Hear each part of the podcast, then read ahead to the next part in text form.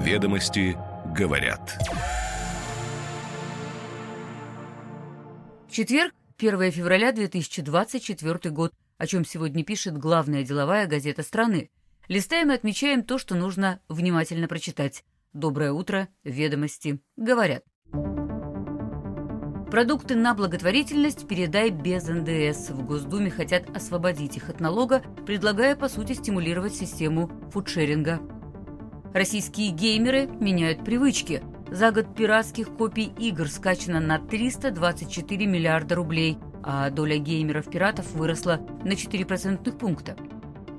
Страховое покрытие в полтора миллиарда рублей – СПБ «Биржа» купит полис у ВСК и Альфа-страхования, чтобы защититься от претензий инвесторов на фоне колебания цены акций.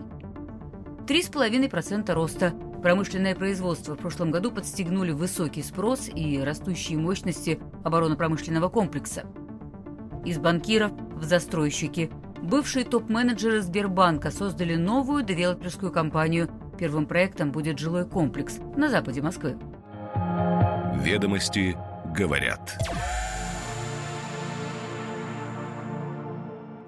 Председатель Комитета Госдумы по молодежной политике Артем Метелев направил на заключение в правительство пакет законопроектов, который должен стимулировать программы фудшеринга. Поправками в налоговый кодекс предлагается освободить от НДС передачу на благотворительность продовольственных товаров, кроме подакцизных. Продукты должны передаваться НКО, занимающимися товарной помощью населению, Общая стоимость таких товаров не должна превышать 1% от оборота данной категории у компании. Нормы будут распространяться на овощи, фрукты, ягоды, хлеб, крупы, макароны, соки, детское питание, воду, чай и кофе. Коды товаров, которые можно передавать на благотворительность, определит правительство.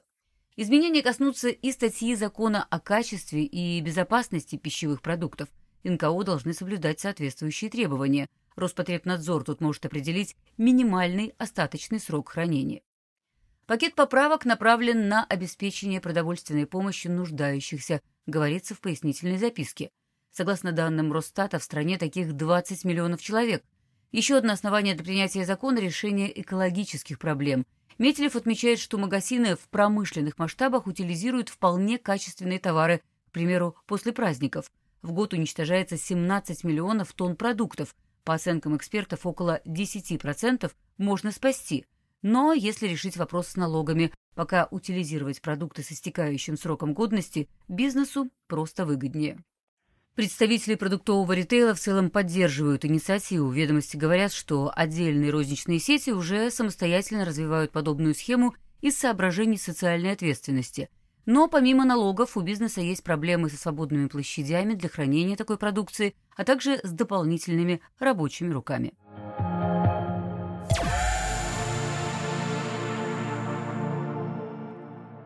Российские геймеры в прошлом году скачали пиратских копий игр более чем на 324 миллиарда рублей.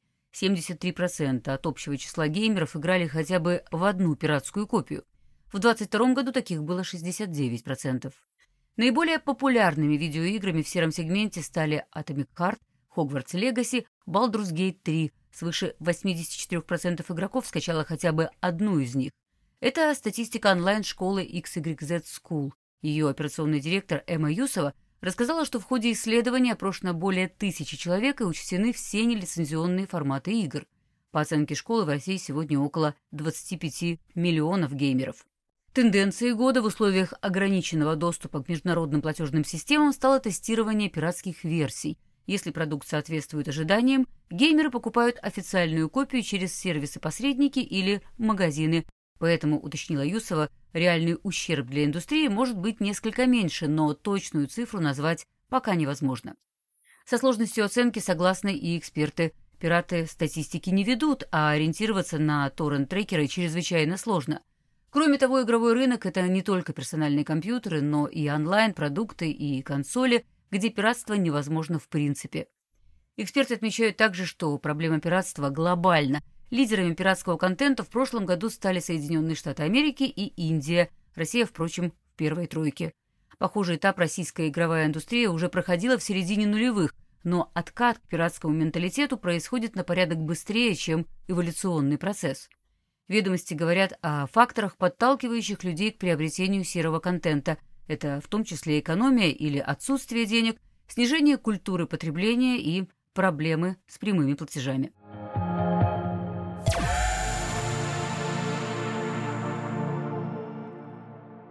Акционеры СПБ биржи одобрили покупку полиса страхования ответственности членов Совета директоров и ключевых должностных лиц, следует из информации сервера раскрытия. Договор заключат с двумя страховщиками ВСК и Альфа-страхованием. Премия составит не более 29 миллионов рублей, а франшиза, доля доплаты компании при наступлении риска, не более 30 миллионов рублей.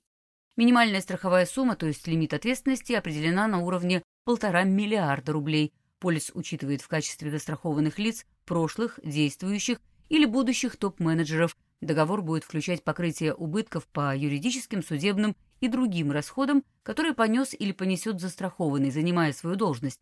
Страховка будет учитывать и случаи, наступившие до ее заключения. Со ссылкой на представителя биржи ведомости говорят, что цель тут – снизить риски сотрудников, связанные с возможным привлечением гражданско-правовой ответственности – Отношение к санкционным рискам полис не имеет.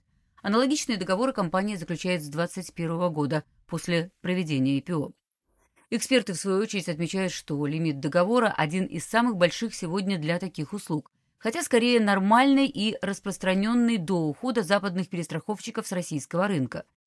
Более того, ситуация вокруг биржи создает необходимость для ее акционеров предотвращать риски, в том числе для ключевых лиц и топ-менеджмента, Последнее полугодие для СПБ биржи было непростым после того, как площадка попала под санкции США. Ведомости говорят сегодня и как развивались события.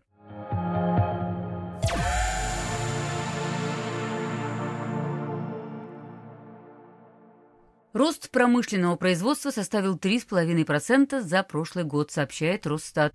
И это один из самых высоких результатов за последние десятилетия, за исключением постковидного, восстановительного.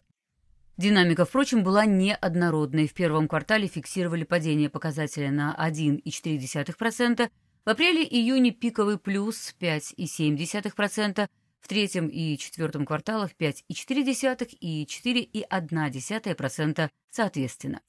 В Минэке считают, что итоги года подтверждают не только успешное завершение адаптации предприятий к сложившимся внешнеэкономическим условиям, но и наличие ресурсов для дальнейшего развития, ведомстве, впрочем, ожидали похожих цифр. Прогноз был на 3,6%, в основном за счет увеличения обрабатывающих производств. В текущем году по текущей оценке министерства рост будет на уровне 2,6%. Некоторые эксперты считают, что верхняя планка будет не выше 2% из-за полной загрузки оборонных предприятий и жесткой денежно-кредитной политики. Ведомости говорят сегодня о драйверах роста производства и отмечают большой вклад оборонно-промышленного комплекса, хотя и меньший, чем годом ранее. По словам аналитиков, до половины роста обрабатывающей промышленности приходится на три отрасли с наиболее тесными связями с ВПК. Производство готовых металлических изделий, транспорта, а также оптики и электроники.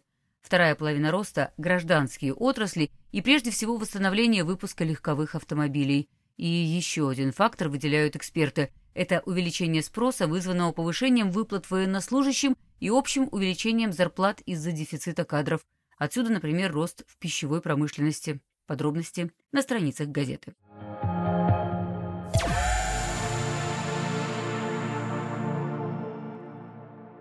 На московском рынке недвижимости новый игрок. Бывший сотрудник Сбербанка и экс-коммерческий директор ритейлера Podium Market Сергей Болдырев – создал компанию BMS Development Group, которая будет специализироваться на строительстве жилья. Об этом ведомостям рассказал один из его знакомых. По данным Spark Interfax, бизнесмен в конце прошлого года действительно учредил фирму Development and Retail Group. Именно ей и принадлежат права на товарный знак BMS, утверждает знакомый Болдырева.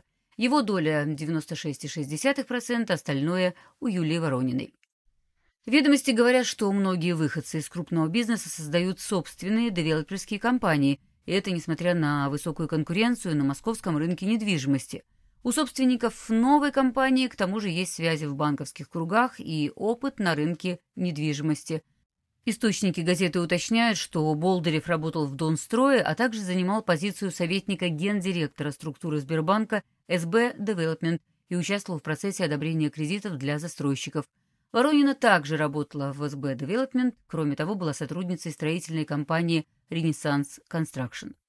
BMS Development Group в декабре приобрела уже первую площадку в Москве с готовой градостроительной документацией. Речь о более чем гектаре на проспекте Вернадского. Район пользуется спросом благодаря зеленым зонам и развитой инфраструктуре.